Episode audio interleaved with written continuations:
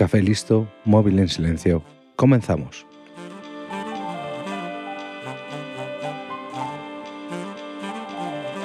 Ya estoy de vuelta. Comienza la segunda temporada En 15 minutos y como puedes observar, ha habido algunos cambios.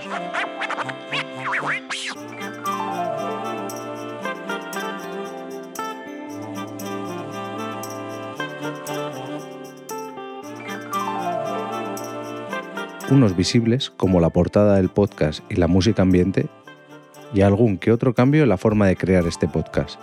Pero eso no lo vas a notar, o si lo notas, espero que lo sientas como un cambio a mejor.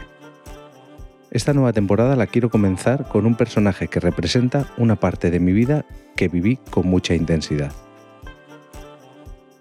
El mundo del ilusionismo tiene muchos nombres reconocibles como pueden ser Juan Tamariz o más actualmente el mago pop en nuestro país o David Copperfield a nivel mundial. Pero sin duda, el protagonista de este episodio escribió su nombre en la historia, no solo del ilusionismo, con letras de oro y posiblemente sea el ilusionista más famoso de todos los tiempos. Hoy en 15 minutos voy a contarte la historia de Harry Houdini. Harry Houdini nació en Budapest en marzo de 1874, con el nombre de Eric Weiss, su padre era un rabino y cuando fue designado a una nueva congregación, Houdini se trasladó a Wisconsin junto a su padre, su madre, sus cinco hermanos y su hermana. Ya instalados en Estados Unidos, nuestro protagonista tuvo que trabajar desde muy pequeño para así ayudar a su familia. Cuando tenía 8 años, su padre lo llevó a ver el espectáculo del Dr. Lin, el falso doctor tenía un espectáculo ambulante de variedades, en el que él hacía un espectáculo de magia. Este momento hizo que Houdini se empezara a interesar no solo por el ilusionismo, sino por el arte de la puesta en escena, algo que lo diferenciaría en el futuro. Después del impacto que le causó esta actuación, decidió montar una compañía de circo junto a algunos niños del barrio. Houdini usaría como nombre artístico el príncipe del aire, siendo contorsionista y acróbata. Poco tiempo después, el joven Houdini decidió dejar su hogar para enrolarse en una compañía de circo y buscarse la vida actuando en diferentes lugares. Esta experiencia le duró poco y un año después, aprovechando que su familia se mudó a Nueva York, Harry volvió a casa, y todo esto con tan solo 13 años. Claramente eran otros tiempos. En Nueva York también tuvo que realizar diferentes trabajos para así poder ayudar a su familia pero su inquietud por la magia no decayó y aprovechaba su tiempo libre para seguir estudiando y practicando a la vez que realizaba diferentes deportes, en los que además destacaba, como eran la natación y el atletismo. Houdini nunca dejó de practicar deporte, y esto también le sirvió de mucho para sus actuaciones. Cuando Harry encontró un libro llamado Las Memorias de Robert Houdin, todo cambió. Este libro era las memorias del propio mago Robert Houdin. Harry quedó tan embelesado por este libro que convirtió a Robert Houdin en su ídolo y utilizó su apellido añadiéndole una i al final como homenaje. Y así es como tenemos ya a nuestro Harry Houdini. Algo que hizo que la fama de Houdini se disparara mundialmente fue el aparecer en grabaciones cinematográficas, y estas hicieron que sus hazañas llegaran a todo el mundo. Después de una exitosa gira por Europa, a su regreso a Estados Unidos en 1904 ya era conocido como el rey de las esposas. Pronto Houdini se dio cuenta de que sus actuaciones debían cambiar y hacerse mucho más espectaculares.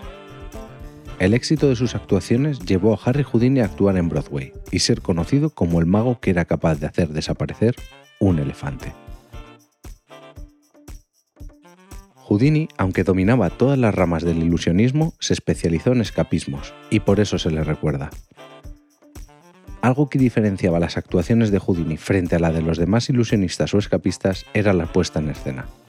Siempre buscaba impactar lo más posible a su audiencia. Aunque el truco fuera básicamente el mismo, Harry lo hacía colgado de un edificio. Más grande, más peligroso, más espectacular.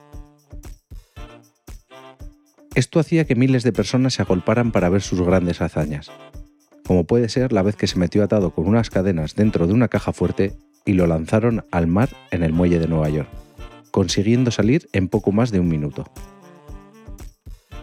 Recuerda que antes te he dicho que desde niño Houdini practicaba varios deportes y que fue una práctica habitual hasta su muerte. Esto hacía que su capacidad física fuera muy superior a la de otros magos y podía hacer cosas más espectaculares en menos tiempo. Sus actuaciones le hicieron ganar una considerable fortuna.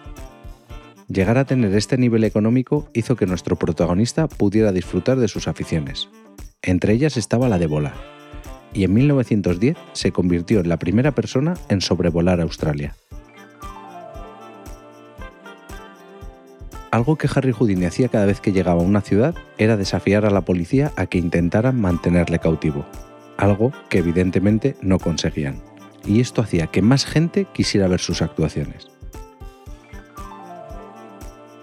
pero algo que también hacía era desafiar a magos diciendo con que solo le mostraran el juego tres veces sería capaz de adivinar el funcionamiento del mismo. Nunca fue vencido en este reto, hasta que llegó un joven llamado Dai Vernon, que sería considerado como el dios de la cartomagia y uno de mis ídolos cuando hacía magia. Dai Vernon le realizó un truco de cartas más de ocho veces y Houdini fue incapaz de descubrir cómo lo hacía, esto se debió a que fue el propio Dai Vernon quien inventó el juego y las técnicas que utilizaba, y Houdini, a pesar de ser un gran estudiante de su arte, no logró vencerle. Este estudio de su arte puede ser que lo hiciera por ansia de más conocimientos, pero yo pienso que era más por el hecho de poder vencer a otros magos y ser considerado así como el mejor. Puro egocentrismo.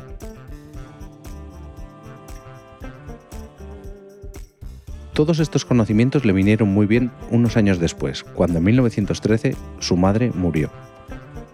La muerte de su madre dejó muy tocado a Houdini, y esto hizo que de la mano de Arthur Conan Doyle, que era un convencido, se dejara arrastrar al mundo de los espiritistas. Houdini pasó mucho tiempo buscando poder ponerse en contacto con su madre, y para ello visitó a muchos espiritistas y medium que decían ser capaces de ello. Harry desenmascaró a todos y cada uno de los que visitó. Fue capaz de descubrir cómo realizaban sus trucos visuales y la manera en que sacaban la información que hacían pasar como mensajes del más allá. Solo una vez estuvo a punto de ser engañado, ya que la medium en cuestión le dio ciertos datos que eran demasiado personales como para que cualquiera los supiera. Cuando le preguntó si eso se lo había dicho su madre, la medium contestó que sí.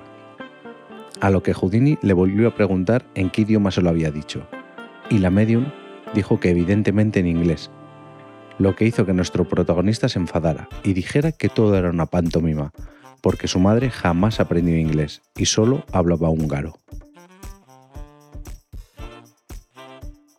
Después de un tiempo dijo que ya no tenía la esperanza de que nadie fuera capaz de ponerle en contacto con su madre, y dijo que cuando él muriera, si alguien era capaz de decirle a su esposa una frase que usarían como contraseña, ella sabría que había una posibilidad de contactar con el más allá. Aunque los espectáculos de Houdini aparentemente y realmente eran muy peligrosos, la muerte no lo encontró realizando su arte. En octubre de 1926, después de una de sus actuaciones, un grupo de estudiantes se acercaron a Harry y le retaron a recibir unos puñetazos en la tripa para demostrar su resistencia sobrehumana y Houdini aceptó. Antes de estar preparado, uno de los estudiantes le golpeó.